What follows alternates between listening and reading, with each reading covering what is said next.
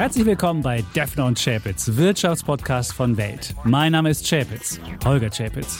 Mein Name ist Oldenburg, Felix Oldenburg. Die im Podcast besprochenen Aktien und Fonds stellen keine spezifischen Kauf- oder Anlageempfehlungen dar. Die Moderatoren und der Verlag haften nicht für etwaige Verluste, die aufgrund der Umsetzung der Gedanken oder Ideen entstehen.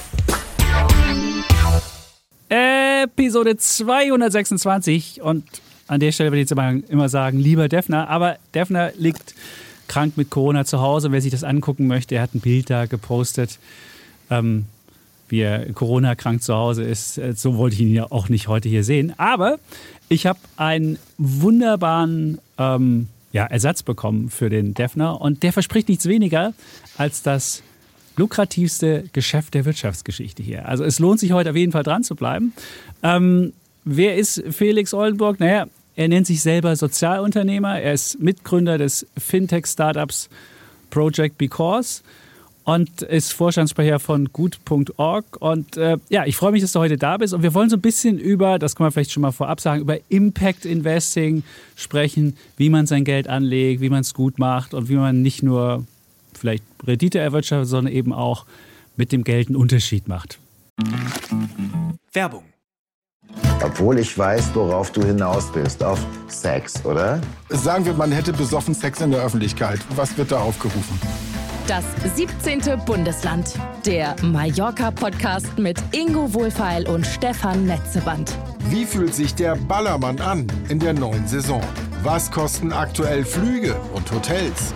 Welche Promis sind auf der Insel und welche Stars in Bierkönig oder Megapark? Mit Das 17. Bundesland bist du immer auf dem Laufenden. Jeden Donnerstag, wo es gute Podcasts gibt.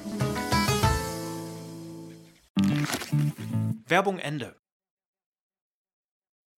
Schön, dass du da bist, Felix. Hallo, ich freue mich auch. Ja, vielleicht kannst du, wir haben ja ähm, bei Gästen häufiger so eine Art Elevator-Pitch gehabt, wo wir mal äh, versucht haben, dass die Leute sich in einer Minute mal kurz vorstellen, damit man sieht, was die einzelnen Menschen so für sich selbst als Schwerpunkte ähm, definieren. Wenn jemand anders einen vorstellt, hat er ja vielleicht den falschen Schwerpunkt. Ich würde sagen, Felix, einfach mal in einer Minute sagen, was dich ausmacht und ähm, warum die Leute jetzt hier mit dir eine Stunde verbringen sollen. Mich beschäftigt in den vergangenen zehn Jahren zunehmend, wie wir die äh, Lösung gesellschaftlicher Herausforderungen finanzieren. Ich kenne sehr viele Menschen, die sich stärker engagieren könnten finanziell, sich stärker engagieren wollen und es trotzdem nicht tun. Das habe ich festgestellt, als ich das Sozialunternehmernetzwerk Ashoka in Deutschland und Europa größer gemacht habe, mit vielen Menschen, die tolle Ideen haben und dann immer nicht die richtige Form oder oft nicht die richtige Form von Finanzierung dafür bekommen haben.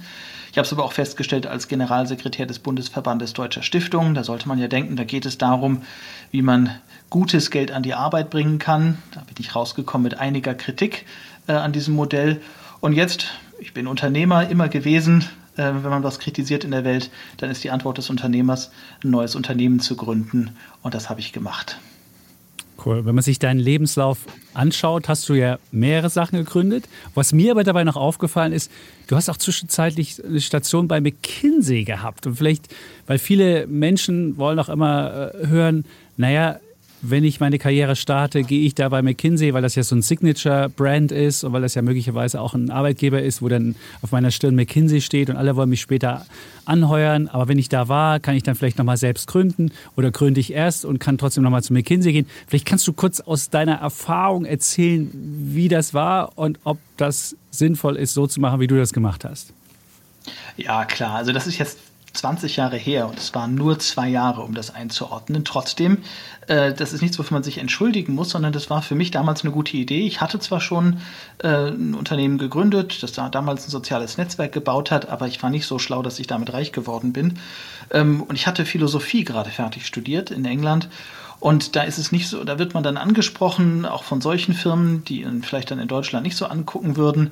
Ähm, und äh, ich fand die Zeit bei McKinsey sehr, sehr lehrreich. Ähm, und war wahrscheinlich auch jetzt äh, für einen Philosophieabsolventen karrieremäßig keine so schlechte Idee. Ich, mich, hat, mich haben aber die meisten der Probleme inhaltlich nicht interessiert. Und da war für mich relativ schnell klar, ich nehme da mit, was es mitzunehmen gibt an Kompetenzen, vielleicht auch an Glaubwürdigkeit, aber ich kümmere mich um die Probleme, die ich eigentlich lösen möchte. Mhm. Was war denn das, was du vorher gegründet hast? Du meinst ein soziales Netzwerk und vor 20 Jahren wärst du ja früh dran gewesen. Und warum nicht jetzt äh, schon ein Netzwerk, hättest du ja eins schaffen können, was heute Milliarden an Menschen Mitglied sind? Was war das für ein Netzwerk und warum hat es nicht funktioniert? Naja, wir haben das damals das Intranet der Studienstiftung des deutschen Volkes genannt. Ähm, und das hat also doch eine interessante User-Community, würde ich sagen. Würde ich mal denken. Äh, ja, das gibt es auch heute tatsächlich noch. Es ist sicherlich lange Zeit das äh, Netzwerk mit der schlechtesten äh, Bedienbarkeit gewesen, so grauenhaft war das. Aber es hatte eben in dieser Community keine Konkurrenz. Ja. Und oft ist der Unterschied zwischen einer Idee, die wirtschaftlich funktioniert und einfach nur einer guten Idee, ja, ob man, ob man den Markt versteht. Und ich hatte, wir hatten damals nicht wirklich an einen Markt gedacht. Ja, ähm, mhm. Und das mache ich heute anders. Ähm, ich habe sehr wohl verstanden, dass Dinge, die wachsen sollen, die eine Wirkung, eine positive Wirkung in der Welt haben sollen, auch ökonomisch funktionieren müssen. Und deshalb habe ich mich auch dann in der Non-Profit-Welt nie so wohl gefühlt, in der ich dann lange war.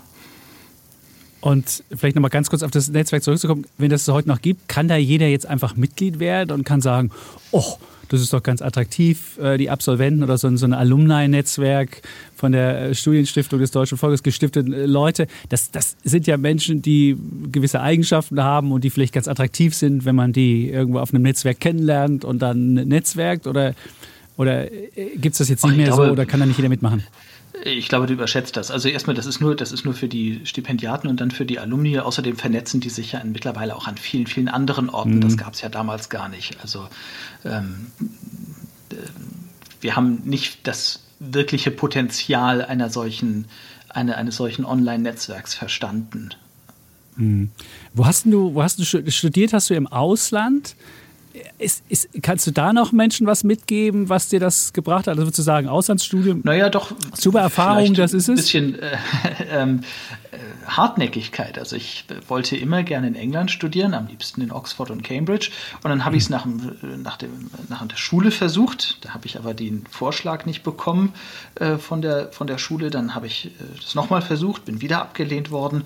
Und erst beim dritten Mal ähm, durch so eine Art Hintertür bin ich dann tatsächlich reingekommen und hatte dann zwei sehr schöne Jahre.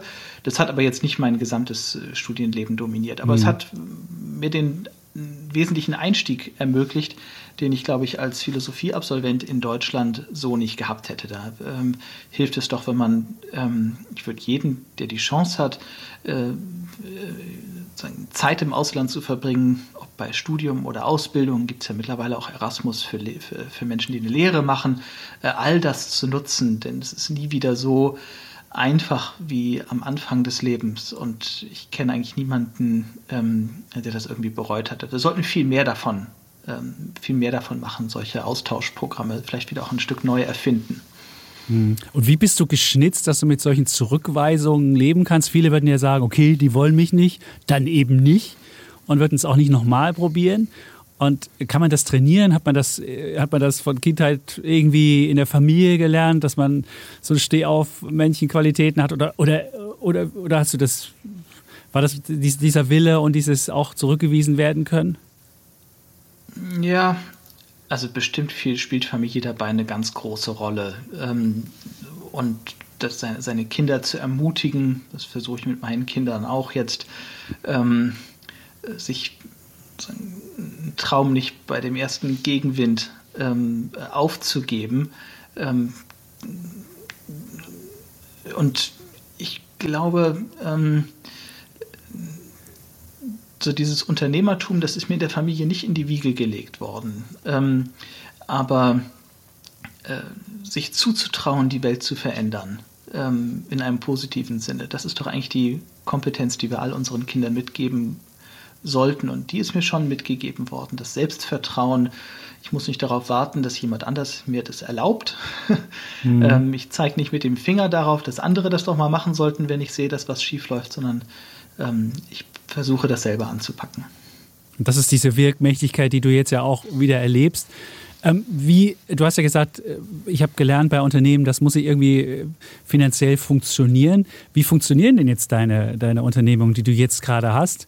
Wie, wie, wie finanziert ihr das? Weil ihr versucht ja wahrscheinlich Gelder in die richtigen ähm, Kanäle zu bringen und dann, dann wollt ihr ja nicht dabei was verdienen, sondern es soll ja einfach nur ein, Match geben von Menschen, die Geld haben, zu Anlagemöglichkeiten, wo das Geld am besten aufgehoben ist. Wie, wie, wie macht ihr da Geld oder wie ist das Unternehmen gemacht, dass es funktioniert? Also erstmal Geld verdienen ist nicht verkehrt. Ähm, wie gesagt, wenn man, äh, wenn man eine Idee zum Wachsen bringen möchte, ist man naiv, nicht Märkte zu nutzen, wo es Märkte gibt. Jetzt habe ich mich in mal auf meiner Karriere, ähm, ich habe vorhin das so große Sozialunternehmernetzwerk ähm, äh, Ashoka erwähnt, ähm, über die Spendenplattform Better Place, die auch bei der Gut.org ist, lerne ich viele andere kennen.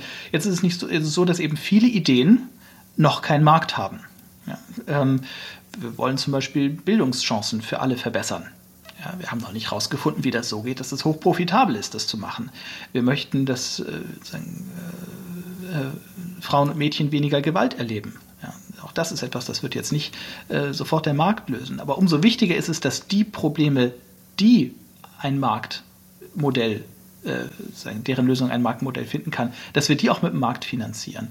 Und mit Project Because, ähm, darüber reden wir vielleicht gleich ein bisschen, äh, habe ich mir von vornherein gedacht, wenn ich mehr Vermögen an die Arbeit bringen möchte, äh, wenn ich glaube, dass es Menschen gibt, die sich stärker finanziell engagieren wollen und können, und wenn ich will, dass das nicht nur ein paar hundert Leute machen, sondern dass das so einfach und so gängig wird, wie ein Aktiendepot zu haben, dann werde ich da nur hinkommen, wenn ich ein profitables Geschäftsmodell darum finde. Und sagen wir, in ein profitables Geschäftsmodell können Menschen auch investieren. Das heißt, Project Because mhm. ist ein ganz normales Fintech-Startup von Investoren vorfinanziert, die darauf hoffen und mir glauben, dass ich das finanziell mit meinem Team erfolgreich machen kann und sie ihr Geld zurückbekommen und dann in Wirklichkeit ihre Motivation ähm, äh, dann auch äh, ihr eigentliches Ziel erreichen, zusätzlich dazu, nämlich mit ihrem Geld viel, viel mehr Geld ähm, zu hebeln in die Bewältigung der Nachhaltigkeitsziele.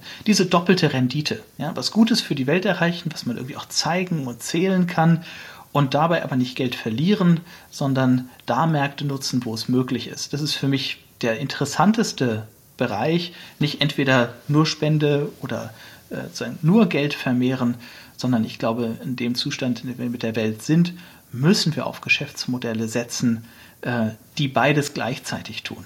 Märkte nutzen, mhm. um Probleme zu lösen. Alles andere ähm, nur da, wo es nötig ist. Das unterscheidet dich ja von anderen, die wahrscheinlich sagen, ach, das ist eine öffentliche Aufgabe, die Märkte sind ja nur im Wege und der Kapitalismus ist eher das Problem und nicht die Lösung. Würdest du sagen, der Kapitalismus ist die Lösung eher oder, oder würdest du so weit auch nicht gehen? Ich würde sagen, dass da, wo es Märkte gibt, dass wir sie doch nutzen sollten. Ähm, so generell würde ich das nicht sagen. Der Kapitalismus hat Probleme. Zum Beispiel haben wir ähm, äh, wir erleben in den vergangenen Jahrzehnten ein auseinander, zunehmendes Auseinanderklaffen von großen Vermögen und dem Rest von uns. Das ist natürlich ein Problem. Das ist auch ein Problem für unsere Demokratie. Ähm, jetzt ist es aber eben auch so, dass sich immer mehr Vermögende, von denen ich viele eben durch meine Auf äh, Stationen der letzten Jahre gut kenne, selber fragen, was bedeutet es eigentlich heutzutage, Vermögen zu haben? Ähm, äh, können wir das immer so weiter spinnen oder ist es nicht so, dass äh, Vermögenserhalt eigentlich was ganz anderes bedeutet im Zeitalter der drohenden Klimakatastrophe? Was ist Geld noch wert für unsere Kinder in einer drei bis vier Grad heißeren Welt? Ist nicht der eigentliche Vermögenserhalt ähm, äh, die Vorbeugung, die Nutzung von Geld, um dieses und andere Probleme zu lösen? Und das ist, was ich meine, wenn ich von dem profitabelsten Geschäft der Wirtschaftsgeschichte spreche. Ähm, zu verstehen, dass wir heute Geld einsetzen müssen, auch privates Geld, Geld von Vermögenden, und zwar von möglichst vielen, nicht nur von den Superreichen, um Probleme zu lösen, anstatt nur darauf zu wetten, dass der Staat es irgendwann richten wird. Hm. Jetzt hast du gesagt, Project Be Course, das wäre auch ein äh, finanziertes Unternehmen und soll auch selbst, äh, weiß ich nicht, ob Gewinne abtragen. Wie, wie macht denn ihr Gewinne jetzt genau? Wie macht ihr das? Ist das ja, so, dass ihr einen kleinen Share von nehmt, wie das andere Plattformen auch machen, wie wenn du eine Reise buchst, sagst, okay, äh, X, ein kleiner Anteil oder wie macht ihr das bei euch? Ja, wir werden User-Gebühren nehmen. Nicht? Wir werden von, den, äh, von unseren Nutzern Gebühren nehmen dafür, dass sie im Kern, wir nennen das das Because Depot, ja, äh, eine Art Depot, das man nutzen kann wie eine Online-Stiftung oder wie ein Impact Investing Depot, wie man das so von seinem Aktiendepot kennt. Mhm. Das kriegt man innerhalb von fünf Minuten. Ähm, das ist also dramatisch viel einfacher und billiger, als zum Steuerberater zu gehen, zum Anwalt, zum Notar und sich dann mit Stiftungsaufsicht oder so auseinanderzusetzen. Ein Ort, ein digitaler Ort für das gesamte Engagement mit dem Vermögen. Von der Spende über Darlehen bis, zum Eigen, bis zur Eigenkapitalinvestition. Alles nur mit einem einzigen Klick. Und dafür gibt es eine ähm, monatliche Gebühr, wenn wir aus der aktuellen kostenlosen Beta-Phase raus sind. Mhm. Und ähm, äh, dann werden wir aus diesen Gebühren natürlich die Investoren zurückzahlen.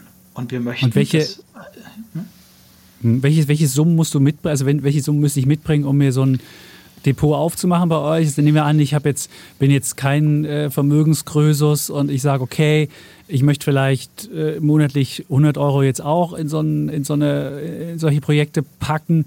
Wäre ich ja, dann, dann bei euch auch machen. richtig? Das ist, mir, das ist mir ganz, ganz wichtig. Ich habe nun viele, viele Jahre, gerade eben, weil ich Chef des Bundesverbands Deutscher Stiftungen war, erlebt, wie groß die Hürden sind, um sich mit Vermögen zu engagieren. Eine richtige Stiftung zu gründen, vielleicht ein Gedanke, mit dem manche mal so ab und zu spielen oder so etwas, das ist erst mit Millionenvermögen überhaupt sinnvoll. Und selbst dann ist das Geld eingesperrt äh, in dieser Stiftung. Man kann nur aus den Erträgen etwas tun. Wenn wir ein Instrument für den Rest, für, für, sagen, für viel, viel mehr Menschen bauen wollen, dann muss das ohne Mindestsummen funktionieren. Also bei Project Because kann man mitmachen ohne eine Mindestsumme. Und wenn du sagst monatlich 100 Euro, das ist überhaupt eine gute Idee. Stell dir mal vor, du zahlst monatlich 100 Euro ein. Ähm, öffnest zum Beispiel ein Depot für eines deiner Kinder und schenkst dem Kind das dann zum 18. Geburtstag statt ein Auto. Ähm, dann machen wir die Erfahrung, mit Geld die Welt ver verändern zu können, für viel, viel mehr Menschen zugänglich.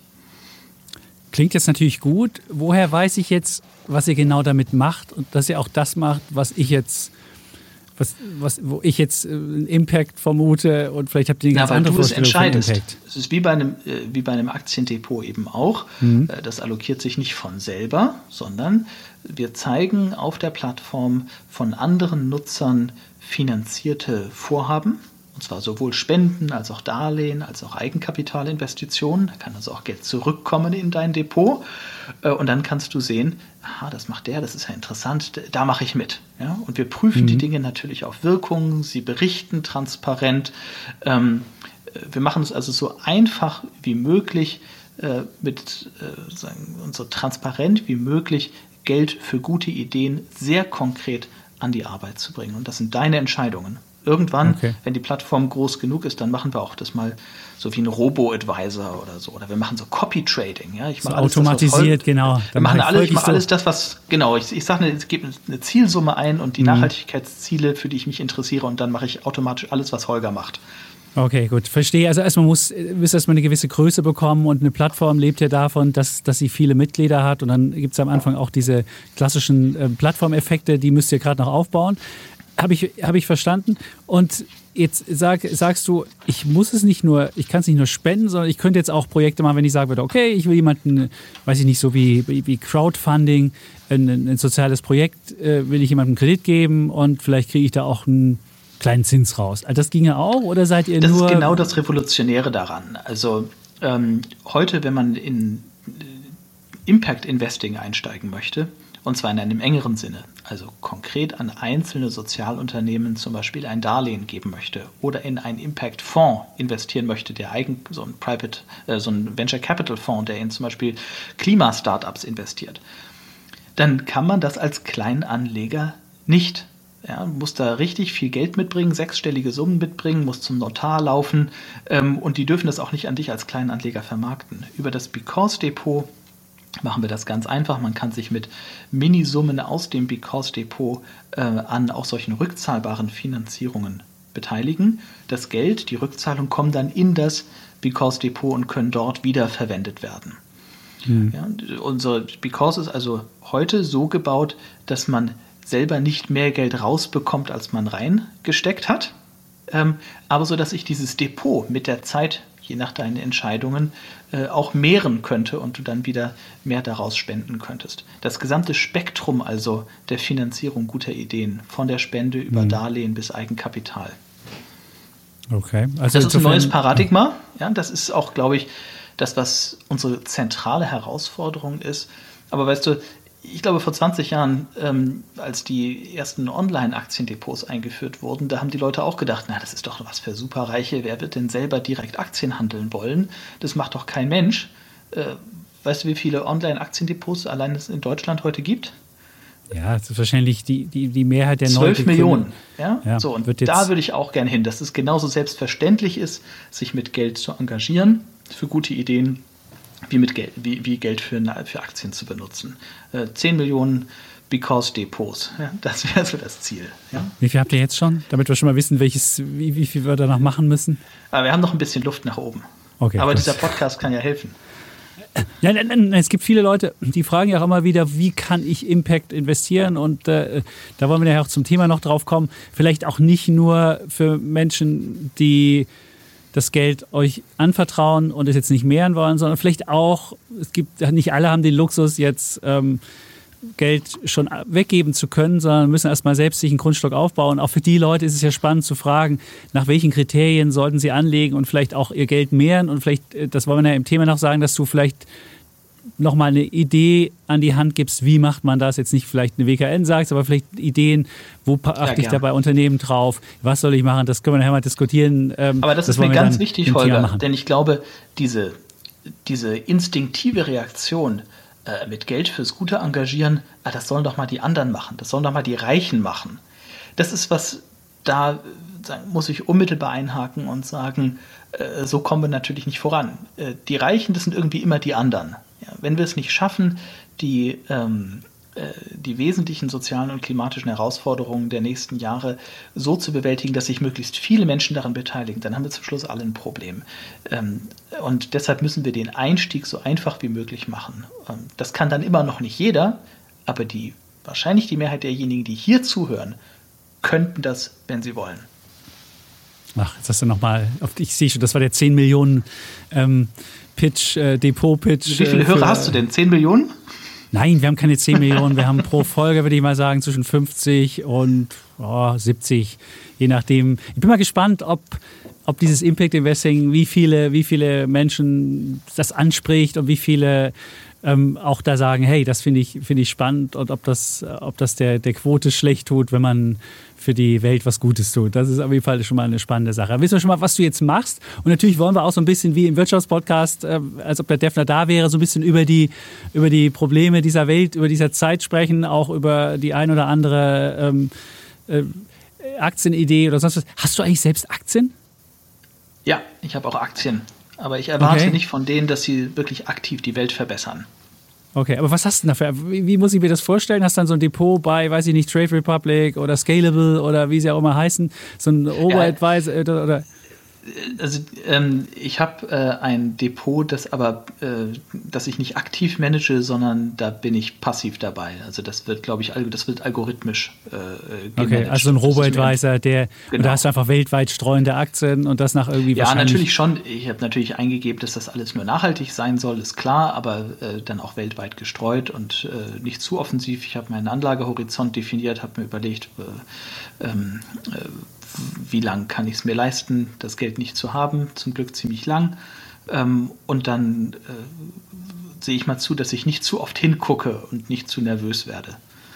Okay. Und dann also, aber eben auch aktivere Dinge. Ich habe äh, selber eben ein Unternehmen gegründet, in, das ich, in dem natürlich ein bisschen Geld steckt, dann äh, in ein anderes Start-up eine kleine Summe gegeben, was ich halt kann. Nicht? Also mhm. äh, ich habe meine Karriereentscheidung immer so getroffen, dass ich äh, wirken kann und frei bin ähm, äh, und nicht so, dass ich maximal viel Geld verdiene. Aber eine gewisse finanzielle Freiheit hast du schon, das würdest du sagen?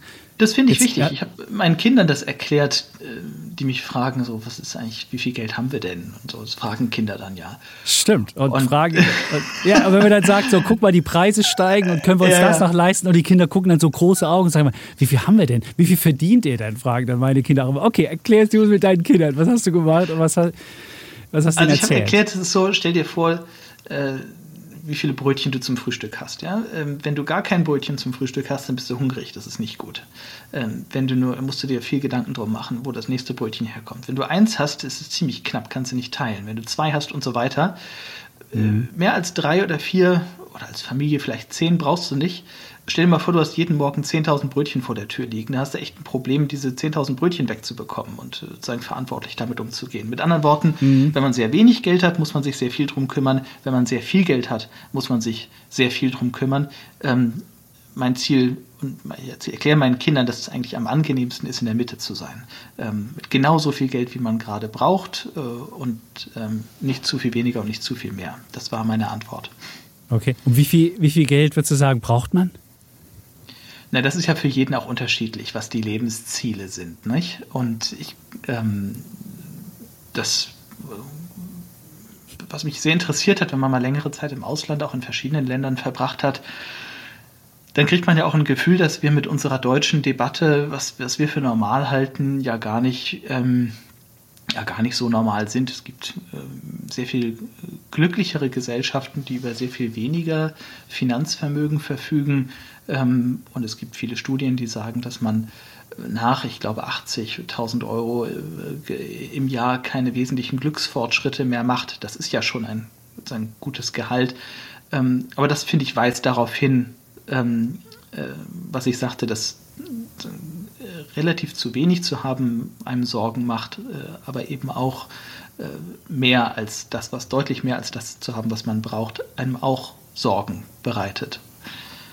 Hm. Und das, da kann man ja dank eurer Plattform auch Abhilfe schaffen. Das da kann ich auch helfen, verstanden. Ja. Da kannst du helfen. Das ist schon mal gut. Und Jetzt ist ja trotzdem, muss man sich immer fragen, du bist ja in der Familiensituation, du hast von deinen Kindern gesprochen. Ist deine Frau fest angestellt oder macht die auch, macht, ist die auch freiberuflich? Und ist das auch eine gewisse Risikostreuung, die ihr in der Familie habt? Das, ist, das, das unterschätzen ja viele Menschen, dass sie, wenn, wenn sie in, der, in einem Familienverbund sind, kann ja der eine vielleicht äh, ein bisschen unsteteres Einkommen, weil er sich selbstständig macht, der andere hat vielleicht ein geregelteres Einkommen. Wie macht ihr das bei euch zu Hause?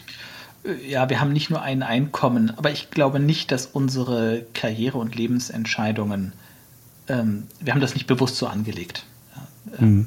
Und ähm, das ist eine Frage der persönlichen Priorisierung. Ähm, äh, aber okay. wenn ich mich auch umgucke, ähm, äh, sind die Definitionen dessen, was man für genug hält, so dramatisch unterschiedlich, ähm, ähm, das dass, man daraus, dass man daraus eigentlich nicht so viel ableiten kann. Aber ich beobachte, dass eben immer mehr Menschen um mich herum, äh, wenn sie über Geld verfügen, das sie nicht sofort brauchen, und mal ehrlich, das passiert ja nun doch vielen Menschen im Leben, wenn wir uns über die Vererbungswelle Gedanken machen, die die nächsten Jahre äh, weiterrollt, über mal eine kleine Abfindung, mal einen Bonus ähm, oder das versteckte Geld, das wir in Rentenversicherungen oder in Krankenversicherungen haben. Wir, sagen, wir haben versteckt und offen in unserer Gesellschaft enorme private Vermögen.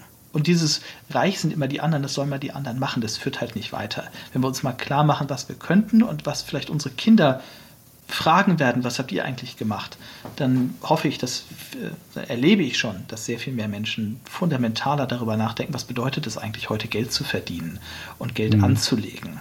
Und ich glaube, dass zum Beispiel unsere Finanzdienstleister, unsere Finanzindustrie darauf noch überhaupt keine vernünftigen Antworten geben. Das finde ich skandalös, wie wenig ähm, interessantes, transparentes, glaubwürdiges eigentlich äh, rumkommt. Ich bin ziemlich sicher, dass diejenigen, die, die da sagen, schneller gute Angebote machen, enorm gewinnen werden die nächsten Jahre.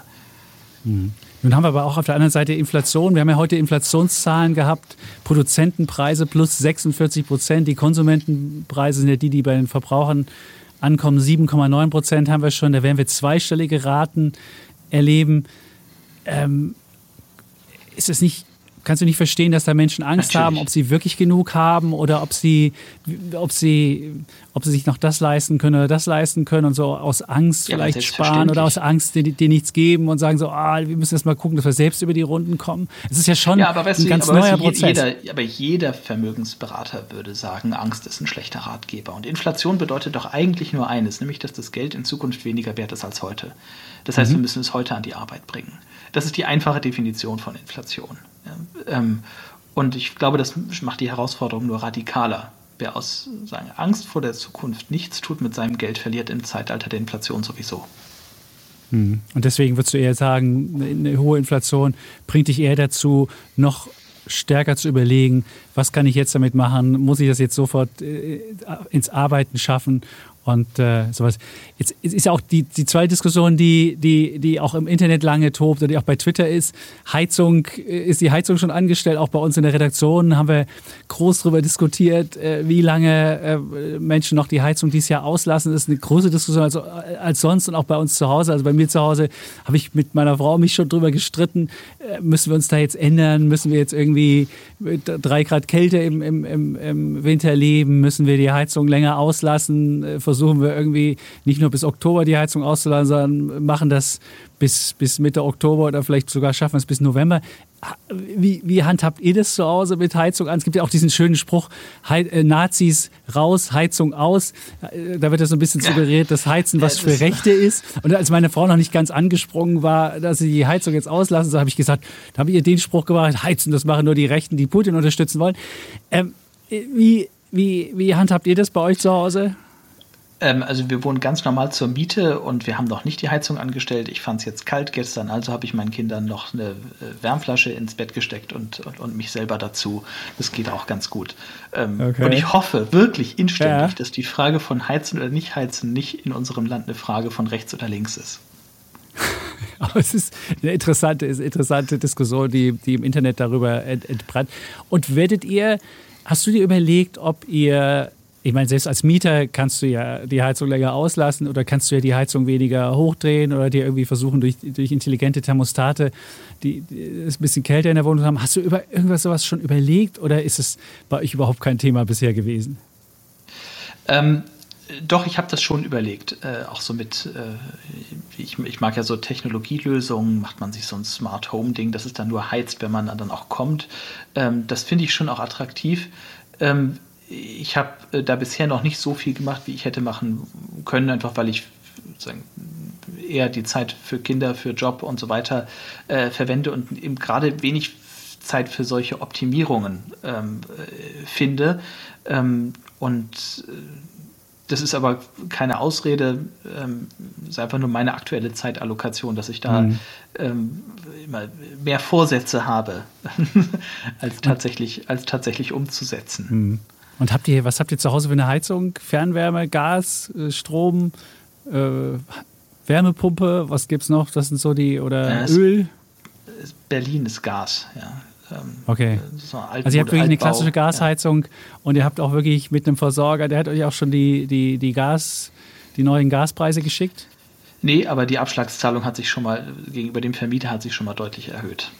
Okay, uh, Okay, also ihr kriegt das auch zu spüren und das kriegt ja, kriegt ja jeder zu spüren. Ähm, und, äh ja, äh, völlig klar. Und ich verstehe, äh, natürlich muss man sich da, das ist, das ist ein disruptives Ereignis in unserem Leben. Das ist ganz klar. Und jetzt ist jetzt schon das zweite richtig disruptive Ereignis für unsere Gesellschaft in wenigen Jahren ähm, nach Corona. Wir hätten uns nicht vorstellen können, dass wir, was passieren muss in unserer Gesellschaft, damit wir die Schulen schließen.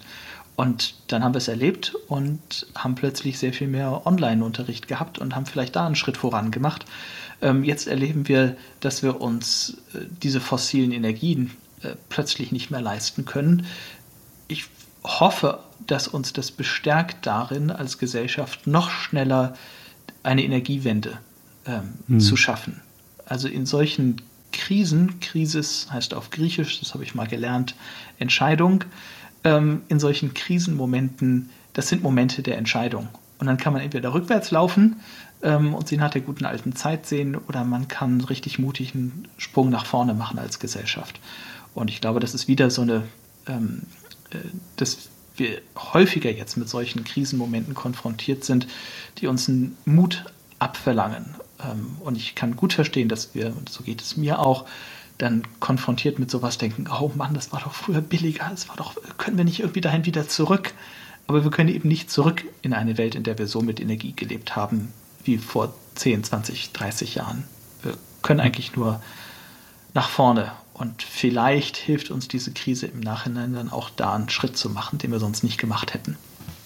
Jetzt gibt es ja die große Diskussion auch in Deutschland zu der Frage, Atomkraftwerke anlassen, Atomkraftwerke ausmachen, Atomkraftwerke in die Reserve schicken. Äh, hast du da, hast du da eine Idee als, als, als Sozialunternehmer?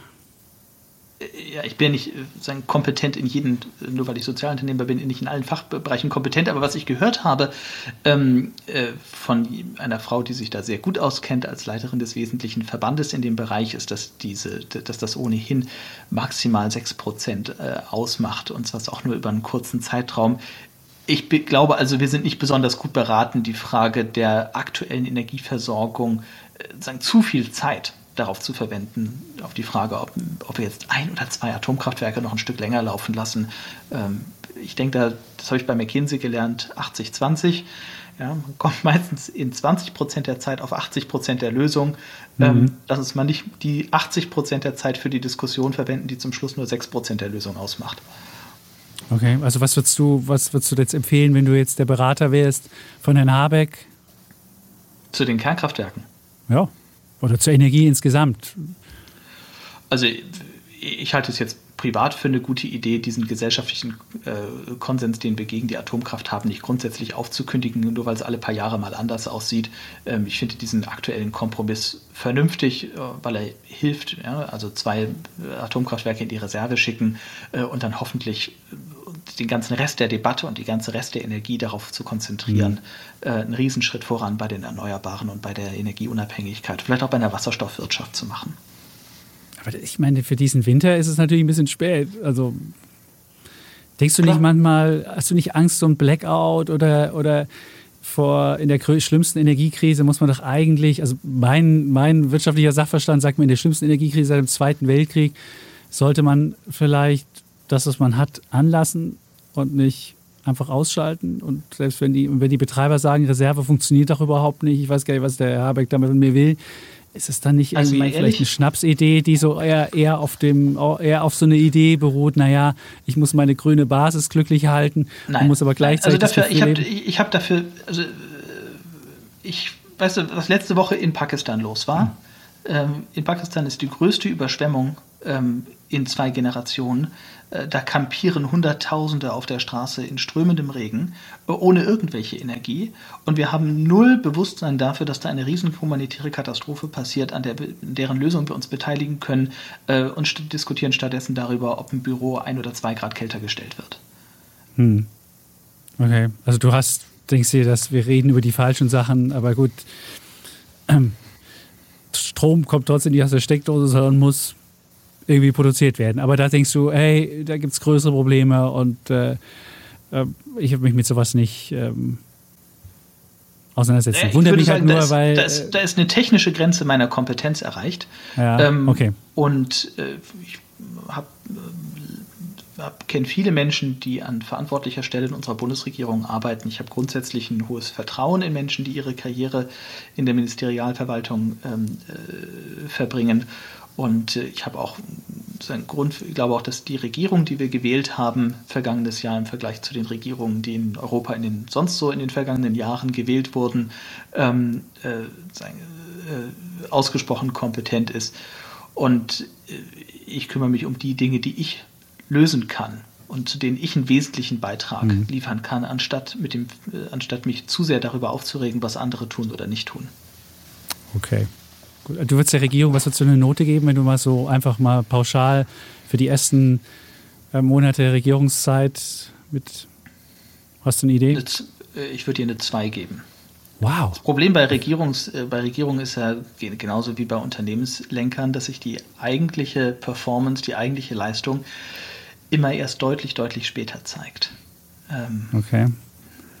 Und würdest du jetzt sagen, die Merkel-Regierung, der hättest du vielleicht während Merkel dran war, eine 2 geben und musst jetzt feststellen, Nein, überwiegend nicht. Nein, ich hätte, ich, ähm, hätte. Da würdest du auch keine. Es gab, es gab, ja, es gab ja vier Merkel-Regierungen. Ja. Ähm, da hätte ich im Durchschnitt keine zwei gegeben, sondern ich hatte das Gefühl, dass wir ähm, mit dem Sozialkapital, mit dem politischen Mandat, ähm, äh, mit dem diese Regierungen auch teilweise ausgestattet waren, äh, mehr für die Zukunft und für mhm. die nachfolgenden Generationen hätten tun können. Ja, okay. Dass uns da also, einiges jetzt auf die Füße fällt. Mhm. Okay, gut. Hast du noch andere Sachen, die dich gerade umtreiben aus der Wirtschaftswelt, wo du gerade siehst, vielleicht die, die Frage der Finanzierung, weil die Zinsen steigen, weil du, weil du Startup-Kollegen siehst, äh, Geschäftsmodelle, die nicht mehr sich finanzieren lassen, weil das Geld knapper ist. Ich, ich, solche solche ja. Sachen, die dich gerade noch umtreiben äh, oder, oder, oder sagst naja, ich habe ja, nun, hab ja nun selber ein Startup äh, am ja. Start, äh, das von Investoren finanziert ist und ich mache mir natürlich intensiv Gedanken darüber. Ähm, wäre das ist das jetzt ein guter Moment, weil man in so einem Krisenmoment sich radikal die Frage stellt, was fängt man eigentlich mit seinem Geld an? Das wäre gut. Äh, oder ist das eigentlich ein äh, ganz schlechter Moment, in dem man versucht, Menschen dazu zu bekommen, in etwas Neues äh, Geld hineinzustecken? Ähm, und hätten wir nicht besser vor zwei Jahren starten sollen? Aber wir leben, jeder hat nur die Zeit, ja, wir haben nur die Zeit, in der wir leben.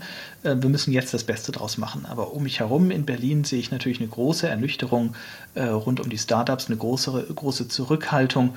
Und ähm, äh, das ist sicherlich gut, weil es diese Fantasiezahlen, diese Fantasiebewertungen der letzten Jahre ein Stück beruhigt. Ähm, das ist ja alles, äh, wer sich mit Wagniskapital auskennt, das ist ja immer alles Fantasiegeld. Ähm, ja, äh, oh. auf vielleicht kommende zukünftige Einnahmen ausgerichtet und wenn dann das passiert und dann gibt es so Hockeystick, also so äh, Hockeyschläger, ja. Fantasien, ja, wenn man mal genügend Nutzer hat, dann sozusagen, und, und dann wird man gekauft von so und so. Und ich finde, eine Wirtschaft, die sich nur darauf verlässt, etwas zu bauen, damit es dann von dem Monopolisten irgendwann teuer gekauft werden muss, ähm, das ist nicht das ist nicht so besonders substanziell. Man muss eine originelle Idee haben, die auch einen tatsächlichen Wert stiftet. Und ich glaube, das, was jetzt gerade passiert, ist auch wieder eine Wertkorrektur. Ich hoffe halt nur, dass es uns nicht wieder dazu bringt, da sind wir in Deutschland, finde ich, immer schnell dran, wieder aus dem Risiko zu fliehen.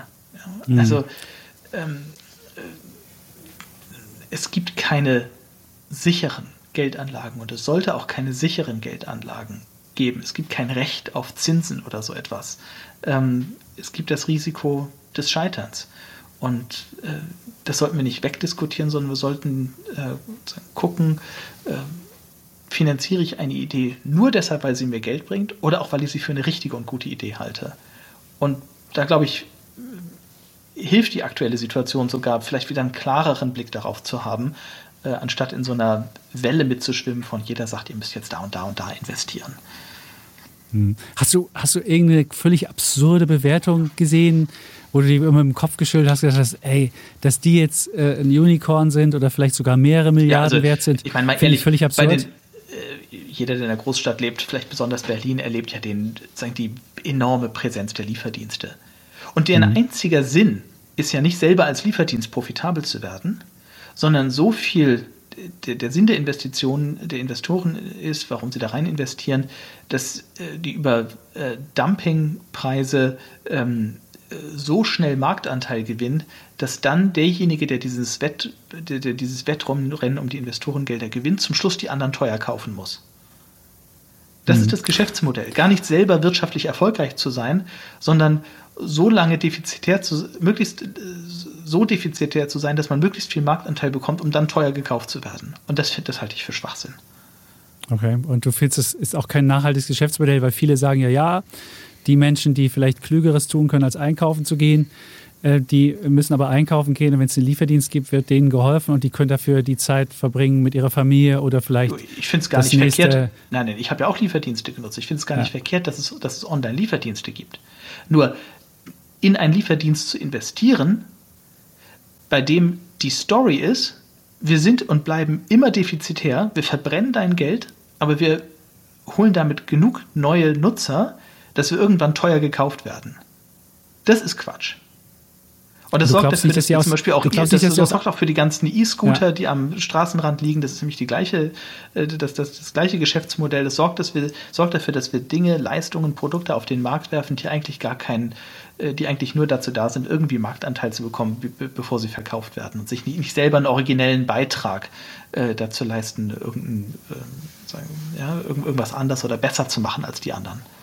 Aber wenn du jetzt einen Fahrraddienst hast und dir kannst ein Fahrrad leihen und damit losfahren, das ist doch ein Mehrwert. Also ich würde es als Mehrwert sehen, wenn mir jemand Essen Finde ich bringt, gut. Das, das habe ich auch gemacht. Das übrigens, äh, habe ich auch gemacht. Ich habe äh, von einem äh, Fahrrad, von einer Fahrradvermietung, einer neuen Online-Fahrradvermietung, äh, Dance, ein Fahrrad gemietet, äh, einige äh, Monate lang E-Fahrrad.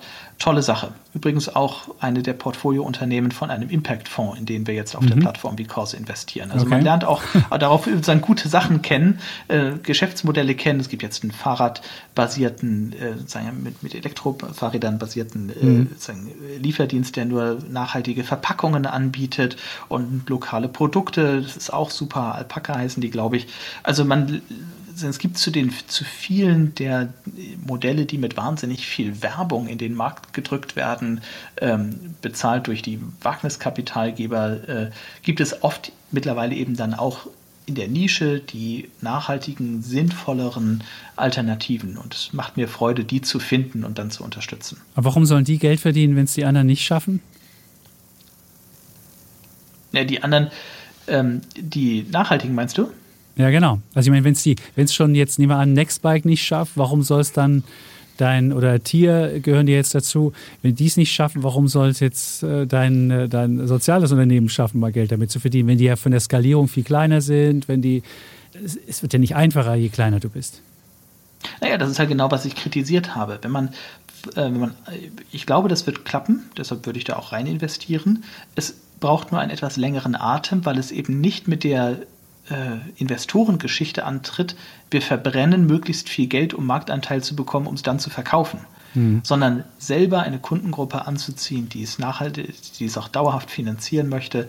Und in einer solchen Nische langfristig erfolgreich zu sein, ist was ganz, ganz anderes und ist eben ähm, als äh, möglichst schnell mit möglichst viel ähm, Wagniskapital riesen Werbekampagnen zu fahren ähm, ohne Blick darauf, ob man irgendwann mal profitabel wird oder nicht.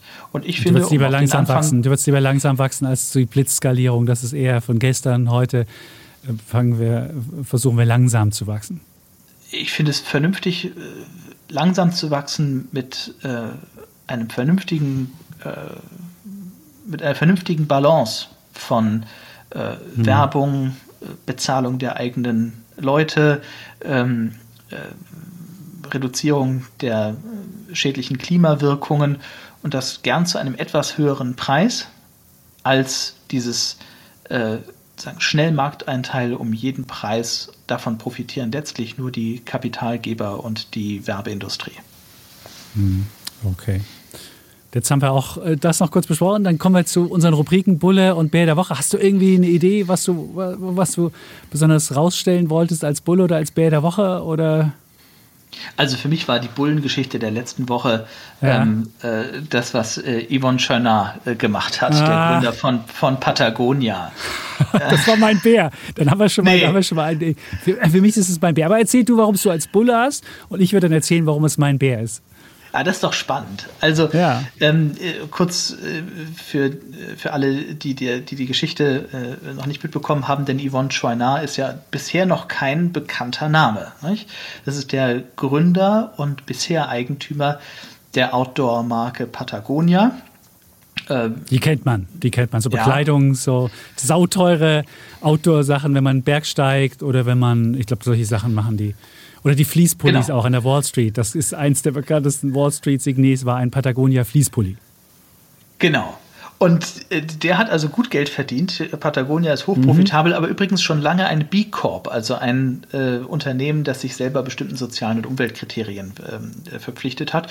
Äh, das hat auch, glaube ich, für Patagonia, äh, das war kein, äh, kein Nachteil, weil die Kundengruppe auch glaube ich, gerne bereit ist, ähm, dafür dann vielleicht ein Stück mehr mhm. zu bezahlen. Also das ist, äh, das ist so ein glücklicher Fall, wo eine, äh, wo eine, eine, nachhaltige Produktorientierung äh, und Marketing auch eben den Unternehmenswert erhöht ja, und keinen Kompromiss darstellt. Also jedenfalls, Yvonne Chouinard hat äh, Patagonia übertragen äh, an eine oder genauer gesagt zwei äh, Non-Profit, also ähm, gemeinnützige Organisationen nach amerikanischem Recht.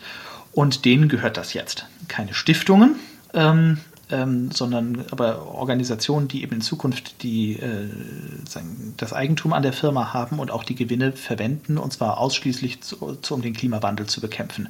Die eine Organisation äh, dann auch mit äh, so, dass sie Politik finanzieren darf. Und ähm, jetzt hat sich eben eine Debatte darum entspannt, ähm, ist das jetzt eigentlich gut oder schlecht? Ist das jetzt, äh, vielleicht wirst du sagen, dass, wenn du sagst, das ist der Bär. Genau. Das ist Für mich ist es der Bär. Für mich ist es eindeutig der Bär, genau. Wegen, wegen die Frage ist ja, wie er es gemacht hat. Für mich ist ja die Frage, wie er es gemacht hat. Also ich finde ja gut, dass er sein, seine Unternehmung äh, gespendet hat. Hat er das dann auch schön der New York Times in der schönen Geschichte verkauft, äh, hat denen die Exklusivrechte gegeben, da war der Fotograf mit da und das war eine tolle PR-Geschichte auch für ihn und hat dann gesagt, guck mal, die Erde ist jetzt unser größter Anteilseigner, auch wunderbar, finde ich prima.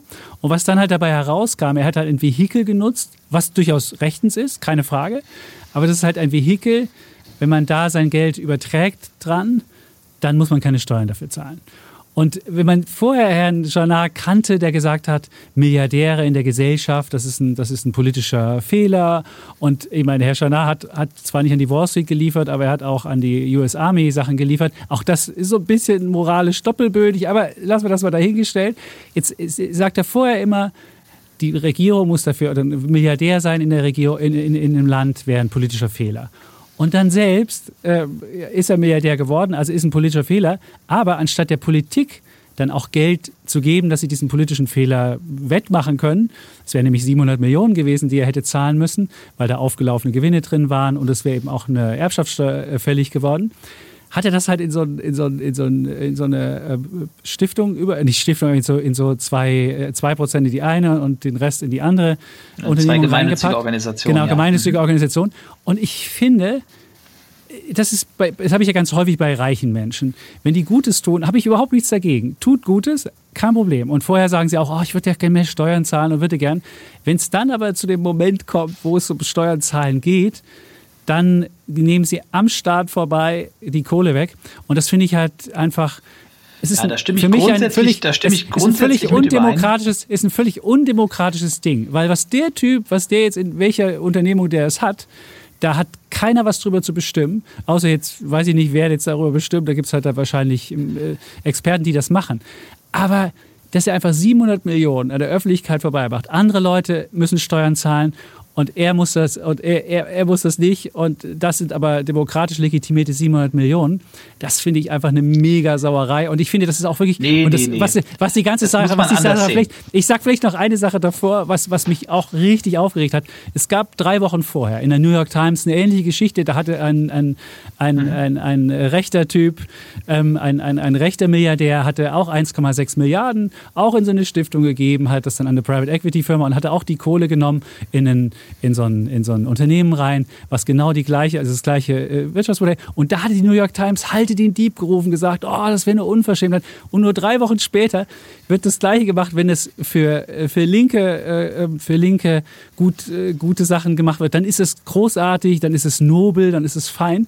Und wenn die gleiche Sache von rechten Leuten gemacht wird, ist es verwerflich, ist es, ist ja. es nicht zuträglich. Und ich finde, das nervt mich, halt, sowas nervt mich tierisch. Das aber das sind zwei verschiedene deswegen, Dinge, Holger. Ja, aber das, das könnte man rausnehmen. Das eine ist, das, Medien, ja, das eine ist Medienkritik, man, ja. das andere ist die, das andere ist die äh, Medienkritik, äh, separate Debatte, äh, da magst du, da magst du recht haben. Ähm, äh, ich glaube auch die New York Times Story ist letztlich war sie zu positiv, um nicht äh, sozusagen zu backfiren, wie man das sagen würde. Ähm, ja.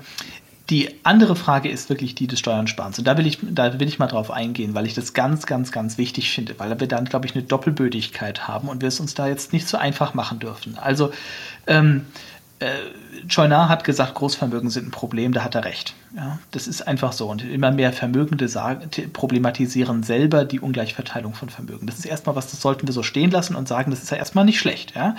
Ähm, ja. Dann sollte es auch klar geben, finanzielles Engagement sollte nach dem Steuernzahlen stattfinden. Es gibt keine Entschuldigung, nicht Steuern zu bezahlen. Da sind wir uns auch völlig einig. Ja? Ähm, das, äh, da gibt es gar nichts So, jetzt gibt es aber, und das ist nicht ein Steuerschlupfloch, sondern es ist ein bewusster Anreiz, haben wir zum Beispiel in Deutschland auch, man muss keine Einkommenssteuer bezahlen auf äh, Geld, was man gespendet hat. Das ist ein erwünschter Effekt, das ist kein Steuern sparen, sondern es ist ein Anreiz, den der Staat bewusst setzt. Es ist hier auch so, ähm, das ist ganz verwandt, was Scheuner gemacht hat mit dem deutschen, mit dem deutschen Stiftungsmodell. Äh, man schenkt etwas weg, ausschließlich für gute Zwecke, dann gehört es einem nicht mehr und dann kann es auch nicht besteuert werden, äh, wenn man stirbt, weil es gehört einem nicht mehr. Das ist also nicht äh, ein Bug, sondern das ist ein Feature. Jetzt kann man sich überlegen, ist das schlaue Politik? Ja? Ähm, ist das eine gute Regelsetzung? Aber es ist nicht ähm, Steuersparen. Jetzt, aber lass uns über die Regel reden. So, und da bin ich mich auch, auch anderer Meinung. Jetzt sagen manche Leute nämlich, ja, man sollte ähm, sagen, alles besteuern, egal ob es dann an einen guten Zweck gespendet wird oder nicht. Das kann man ja machen.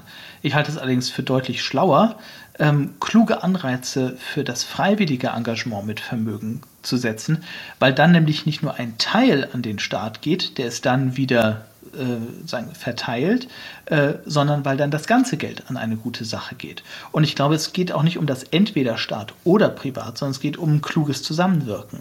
Ähm, nicht jedes privat ausgegebene Geld ist das kommt dann, hast du eben auch, glaube ich, gesagt, das ist undemokratisch. Nein, es ist Teil von Demokratie, dass wir uns engagieren können. Ja, manche können sich mit Zeit engagieren, andere können sich mit Geld engagieren. Ähm, äh, und gibt viele Geschichten von Innovationen, ähm, die sagen, Finanzierungen, die dadurch zustande gekommen sind, dass sich Menschen privat ins Risiko ges gesetzt haben und mit Spenden, mit Investitionen etwas gemacht haben, was der Staat nie gemacht hätte. Und dann ist was Gutes für die Allgemeinheit bei rausgekommen. Weiß man das vorher? Nein, weiß man nicht. Weiß man aber auch bei staatlichen Ausgaben nicht. Eine kluge Gesellschaft macht aus meiner Sicht beides. Sie schafft eine möglichst gerechte Besteuerung und sie schafft Anreize und Freiraum für privates Engagement. Aber findest du, deutsche Erbschaftssteuer ist gerecht? Wäre so eine Frage. Oder bei, vielleicht noch eine, eine Sache vorher, bei Schanat war ja so, da waren ja Gewinne angelaufen. Es geht ja nicht nur um Erbschaftssteuer, es ging ja auch um akkumulierte Gewinne, die im Unternehmen drin geblieben waren, weil sie in, einem, in, einem, in so einem äh, du hast ja vorhin schon gesagt, in, einer, in, einem speziellen Unternehmen waren, das, das begünstigt war, deswegen musste der keine, keine Steuern zahlen. Die waren jetzt angelaufen oder steht aber auch doch, drin. Die haben normale Corporate Tax, die haben normale Steuern bezahlt. Die hatten aber geringere und da ist was aufgelaufen. Die hatten aufgelaufene Gewinne und wenn du das verkaufst, so, so ein äh, Format, dann wird das fällig. Und das hat er auch nicht bezahlt. Also ich finde, er hat über den ganzen Prozess äh, weniger Steuern bezahlt, die dann aufgelaufen wären, die hat er nicht bezahlt und die Erbschaftssteuer hat er auch nicht bezahlt. Und ich finde, sich hinzustellen, zu sagen, der Staat, äh, der muss äh, für mehr Gleichheit sorgen und dann aber äh, darf er entscheiden, wie die Kohle verwendet wird. Du hast ja, wir haben ja vorhin die Debatte gehabt, der eine gibt es einer, einer rechten Organisation, der anderen der Welt.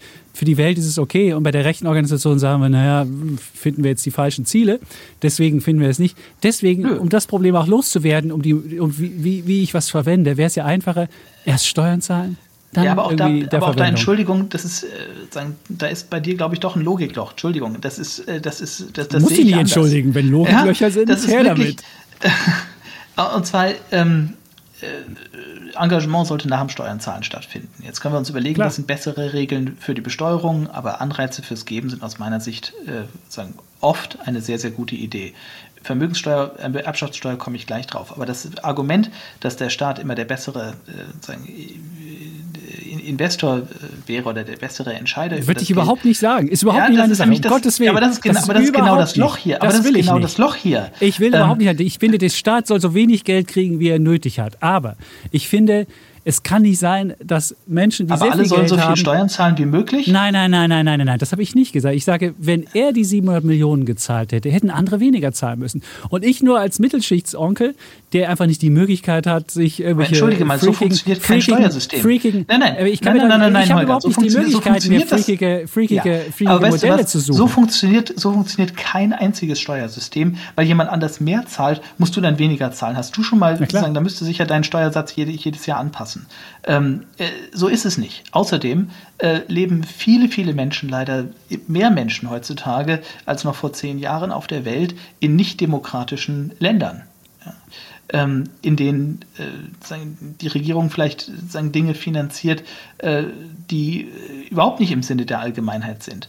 Ähm, da würdest du über, über das Steuerzahlen auch anders nachdenken. Wir ich will dem Staat ja nicht mehr ein, Geld geben. Mir geht es aber darum, dass es wenn, wenn, die, wenn alle ihren Fair Share bezahlen würden, müsste nicht die Mittelschicht tendenziell für das Haupt, für die, für die Hauptlast des Steueraufkommen. Und das ist mein, das ist mein, meine, mein, mein Problem. Ich habe überhaupt nicht, ich will überhaupt nicht, dass der Staat über Mehrheit. Der Staat in Deutschland geht auf eine Milliarde, auf eine Billion Euro Steuer äh, zu. Viel zu viel meines Erachtens. Da versackt viel zu viel irgendwelche Bürokratien und weiß ich nicht. Um Gottes Willen, das ist nicht Aber meine ist so. Idee. Die Welt ist wie die Titanic, äh, die auf den Eisberg zusteuert. Und wir machen uns jetzt Gedanken darüber, welches Boot soll uns retten. Ja? Ähm, ich würde vorschlagen, möglichst alle Boote in der Gegend anzurufen äh, und nicht nur die Boote uns retten zu lassen, auf den, äh, sagen, de, deren, äh, deren Außenfarbe wir mögen. Ja? Wir werden das staatliche Geld brauchen, wir werden aber genauso privates Geld brauchen. Und zwar eben nicht nur das Geld der Superreichen, sondern wir werden das Geld von möglichst vielen Menschen brauchen, um äh, die Klimakrise und ihre anderen sozialen Pro und die anderen sozialen Probleme, Krieg, Migration, den Erhalt der Demokratie zu fördern. Ja? Also all hands on deck. Wir haben schlichtweg nicht den Luxus, ähm, äh, uns darüber Gedanken, uns sagen, zu lang Gedanken darüber zu machen, wann kommt denn jetzt zum Beispiel eine Vermögenssteuer? Das ist nämlich das Beispiel. Ja, natürlich wäre es, es gäbe zu jedem Zeitpunkt in Deutschland eine sehr, sehr solide Mehrheit für eine Einführung einer äh, Vermögenssteuer. Jetzt hat der, das Bundesverfassungsgericht vor über 20 Jahren entschieden, so wie sie erhoben wurde, ist es verfassungswidrig, weil es keine gleiche, weil es keine faire Bemessung gibt. Ja? Es ist ungerecht er, äh, erhoben mhm.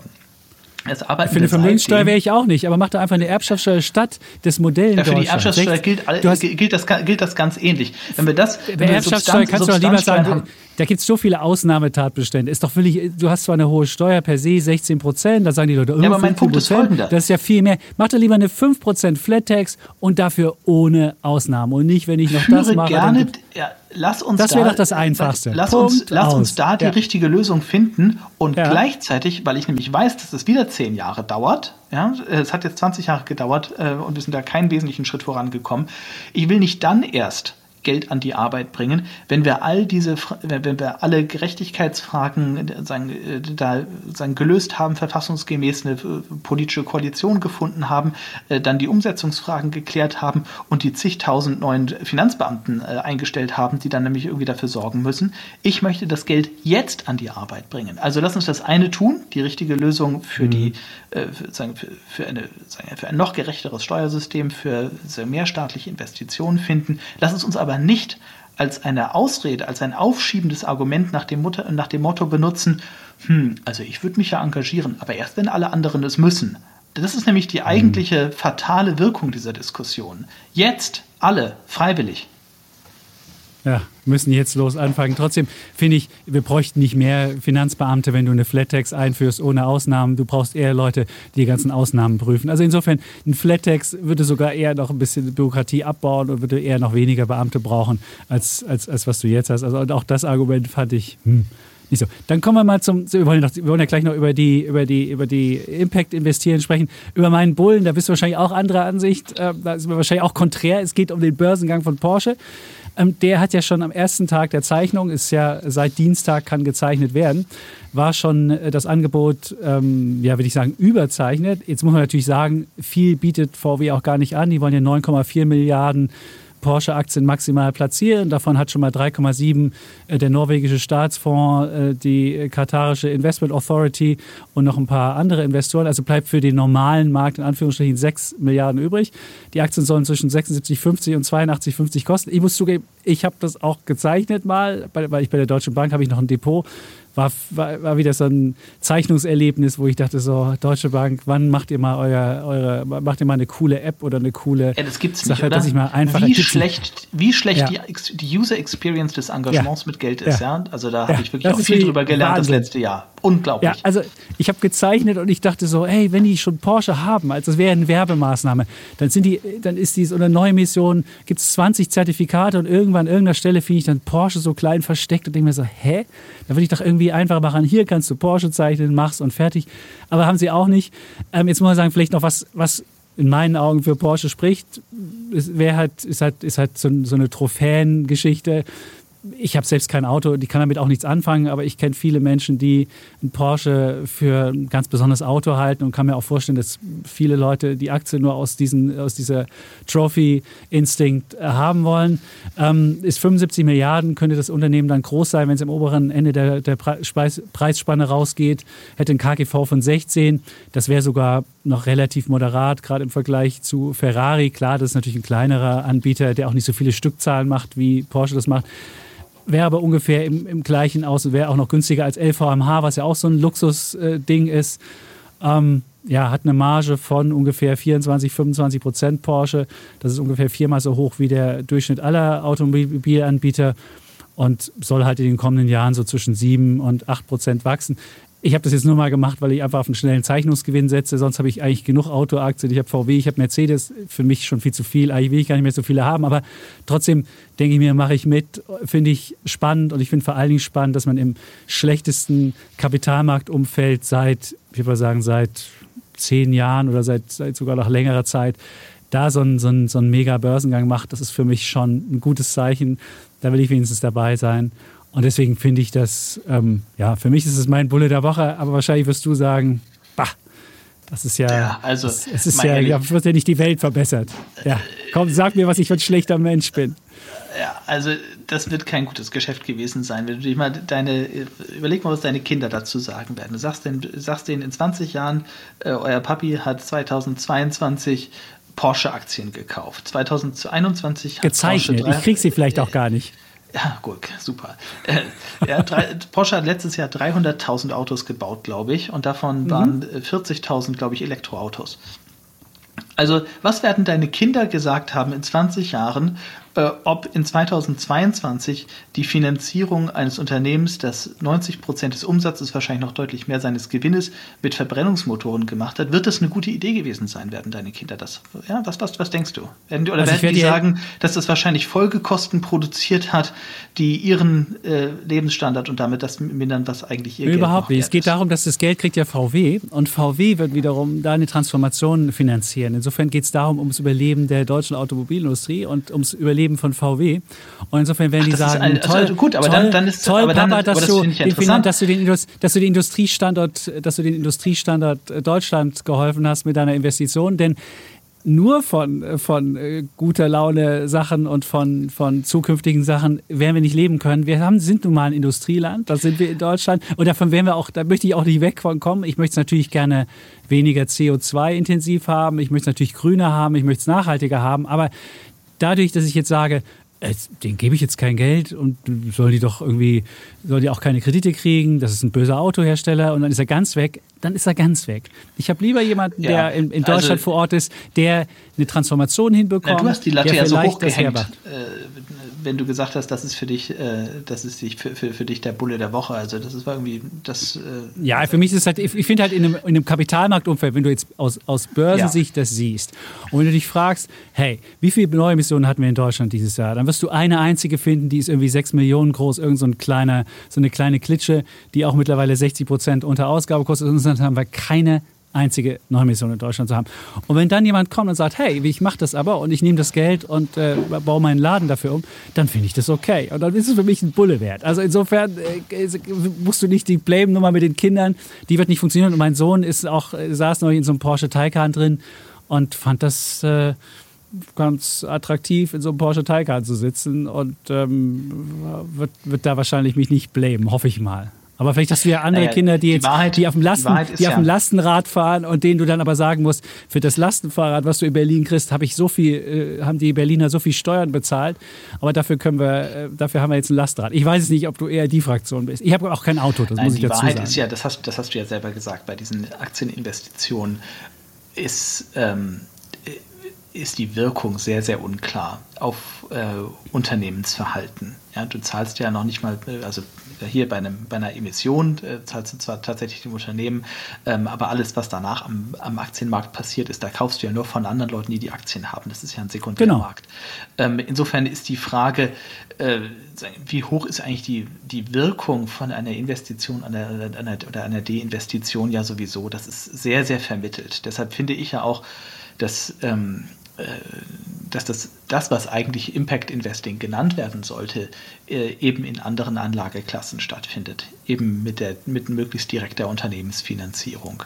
Und das ist ja oft für Kleinanleger überhaupt nicht zugänglich. Also als Normalanleger kannst du eben nicht viel mehr machen, als in Aktien oder Staatsanleihen gehen. Und das sind leider Anlageformen, in denen man in der Regel kaum Informationen darüber hat, ähm, es gibt keine direkte Linie zu irgendeiner positiven oder negativen Wirkung. Und deshalb finde ich eben auch die, die Werbung mit, das ist jetzt eine gute Anlage für einen Planeten, das ist eine schlechte Anlage für einen Planeten. Das ist bei Aktien wirklich ausgesprochen schwer zu argumentieren. Äh, deshalb will ich das auch mal vorwegschieben. Ähm, okay.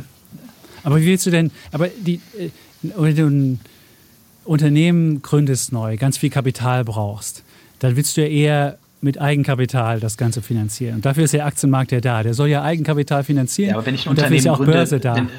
Kaum dafür ist ja auch ja, ja, aber kein Unternehmen wird an der, an der Börse gegründet. Ähm, Natürlich nicht, aber die kriegen Eigenkapital erstmal. Kommt, passiert ja, aber die ganz, meisten wollen erstmal, aber die, aber die meisten wollen erstmal Eigenkapital haben von Venture Capital Firmen und die Venture Capital Firmen, die müssen ja auch das Geld irgendwo einsacken und sind auch teilweise börsengelistet und äh, machen da Kapitalerhöhungen, um das Geld da zu holen oder werden halt von, von Versicherern äh, finanziert oder sonst was.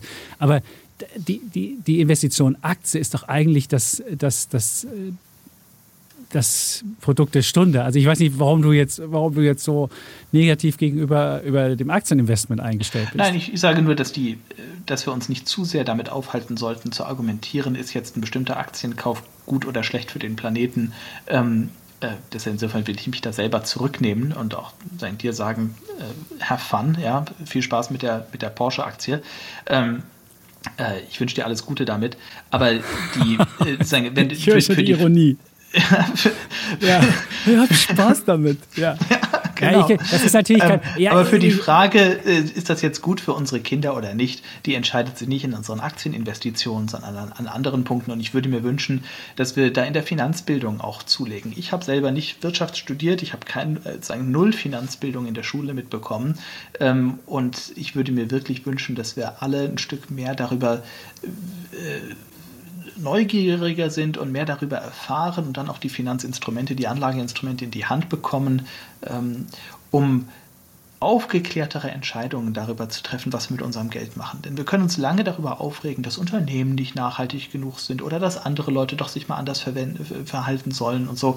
Äh, ganz, ganz viel von dem, was in unserer Wirtschaft passiert, ist zum Schluss äh, eine Frage der ähm, der, der Allokation von Investitionsressourcen. Und da spielen wir alle eine Rolle drin. Und je weniger wir wissen und je weniger Macht wir darüber auch ausüben über unsere eigenen Investitionen, desto weniger sollten wir uns darüber beschweren, was schief läuft. Also aus meiner Sicht mhm. führt der Weg ähm, dahin, dass wir, ähm, und das ist das Tolle an der Fintech-Revolution, finde ich, äh, dass heute jeder äh, Kleinanleger sehr, sehr viel direkter und einfacher selber Investitionsentscheidungen fällen kann. Das ist so ein Stück das, was ich eben mit Project Because auch für das Engagement mit Geld machen möchte. Aber wir müssen eben alle äh, ein Stück zulegen in der Finanzkompetenz und dann glaube ich, dass wir in der Weisheit der vielen, die sich dann auch um die Zukunft des Planeten und über den sozialen Zusammenhalt und so Gedanken machen, dass wir auch eine klügere Allokation hinbekommen, anstatt uns immer nur über die anderen aufzuregen. Dann hm. versteht jetzt man bin ich, auch, jetzt bin ich schon ein bisschen beim Thema. Jetzt bin ich schon wieder ein bisschen beim Thema gekommen. Jetzt wollen viele Leute ja wissen, okay, jetzt hast du das Stichwort Impact Investing gesagt. Jetzt wollen vielleicht nicht alle ihr Geld bei, bei, bei dir auf der Plattform loswerden, sondern jetzt sind es auch Menschen, die, so wie du ja auch teilweise hast, einen Robo-Advisor oder die einen eigenen Sparplan haben, die äh, ihr eigenes Vermögen aufbauen wollen. Wie mache ich das jetzt so, dass es möglichst wenig also dass, dass du möglichst guten Impact hast. Man kann ja so sagen, man nimmt alle Aktien und versucht auf die schlechten Unternehmen Einfluss zu, äh, Einfluss zu nehmen und zu sagen, hey, wir versuchen äh, dich eher in die Transformation zu bekommen. Also hat dann auch Ölunternehmen mit dabei und versucht über die, über den, die Anteilseignerstruktur was zu ändern. Oder man sagt, nee, nee, die werden aus meinem, äh, aus meinem Investmentprozess komplett ausge, ausgeklammert, mit denen will ich nichts zu tun haben, läuft dann aber Gefahr, dass andere Menschen, die nicht so gut denken wie man selbst, die, die Kontrolle über diese Unternehmen übernehmen und dann gegebenenfalls Entscheidungen treffen, die noch schlechter sind und dann am Ende der Planeten mehr genützt wäre, wenn wir alle Ölaktien investieren würden und dann da versuchen, auf, den, auf das Management Einfluss zu nehmen. Vielleicht kannst du so ein bisschen auch diesen Zwiespalt uns aufklären und so ein bisschen sagen, wie gehe ich jetzt vor, dass äh, das ist dein, dein Stempel, du kamst immer mit dieser Moralkeule, wie werden deine Kinder in zehn Jahren darüber denken, äh, dass, das, dass auch diese, dass, dass die Kinder nicht schlecht denken müssen. Oh, ich finde, das ist eigentlich eine ganz lebenspraktische Frage, äh, auf die die Antwort äh, sagen, gar nicht so schwer fällt als jetzt irgendwelche hochmoralphilosophischen äh, Ausführungen. Ich finde das eigentlich ganz tauglich. Ähm, Gut. aber die Frage, okay, also die Kinderfrage ist die, was würden die, also jeder sagt, okay, wir machen also Regel Nummer eins. Komm, aber du deine Kinder, Antwort was sagen die Kinder Nummer zwei? Was würden deine Kinder in 20 Jahren über dein Investment sagen? Okay, das ist Regel Nummer eins. Dann machen wir die nächste Regel vielleicht noch.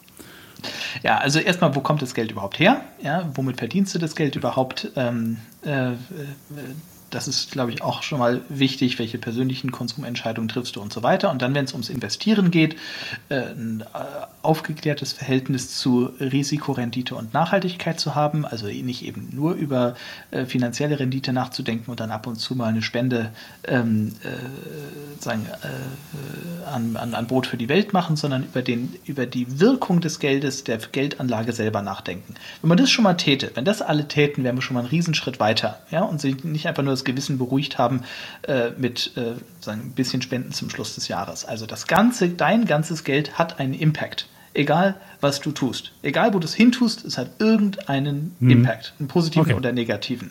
So, also wahrscheinlich startest du mit einem negativen Impact, wenn du das Geld irgendwo bei einer Bank liegen hast, weil es keinen Beitrag zu irgendeiner Problemlösung liefert, weil es von der Bank genutzt wird, um irgendwelchen Scheiß zu finanzieren. So, das heißt also erstmal, wie kriegst du dein Geld überhaupt raus aus einem Zustand, wo du keine Ahnung hast, was damit passiert und wo es wahrscheinlich irgendwie was Schlechtes nachhaltig tut, ja? Also erstmal rein ins Investment ja, und ein möglichst okay. aufgeklärtes Investment. Das finde ich mal also Schritt 1. Ja? Nicht auf dem Girokonto, sondern auf dem Depot. Genau. Jetzt haben wir das schon mal, das schon mal klar. Gut, Punkt 1. So, ja, ähm, und dann versuch, überlegst du dir, wie viel Zeit hast du eigentlich zum Nachdenken? Ähm, hast du selber viel Zeit und machst dir selber Gedanken? Super.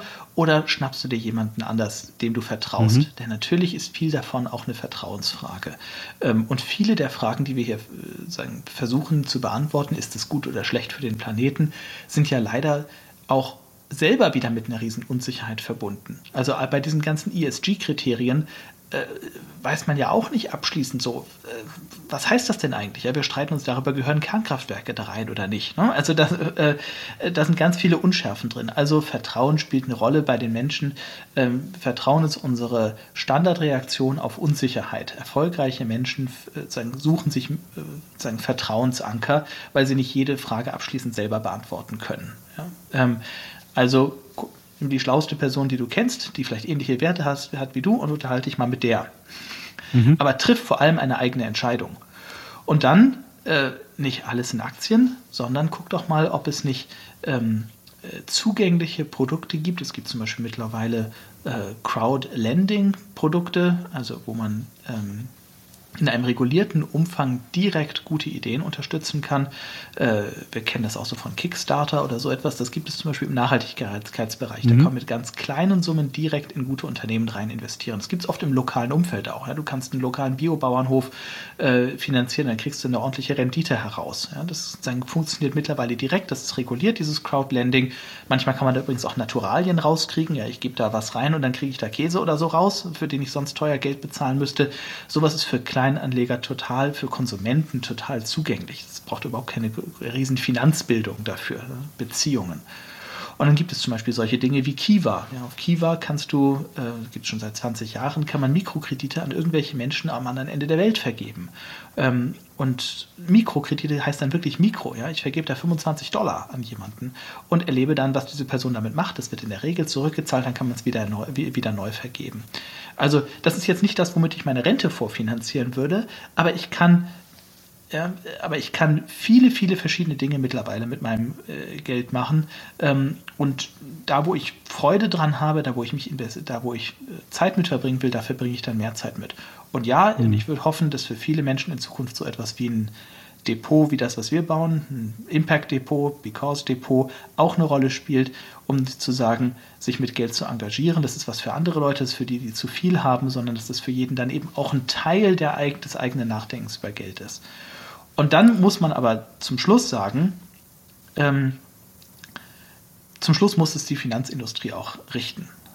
Wir, wir brauchen ähm, äh, in den Banken, in den Finanzdienstleistungen eine neue Generation von Menschen, die Produkte anbieten mit einem höheren Anspruch. Und zwar nicht nur mit einem höheren Marketinganspruch, ähm, sondern die über einen längeren Zeitraum geduldig Geld anlegen und auch vernünftig über den, die Wirkung auf den Planeten äh, berichten.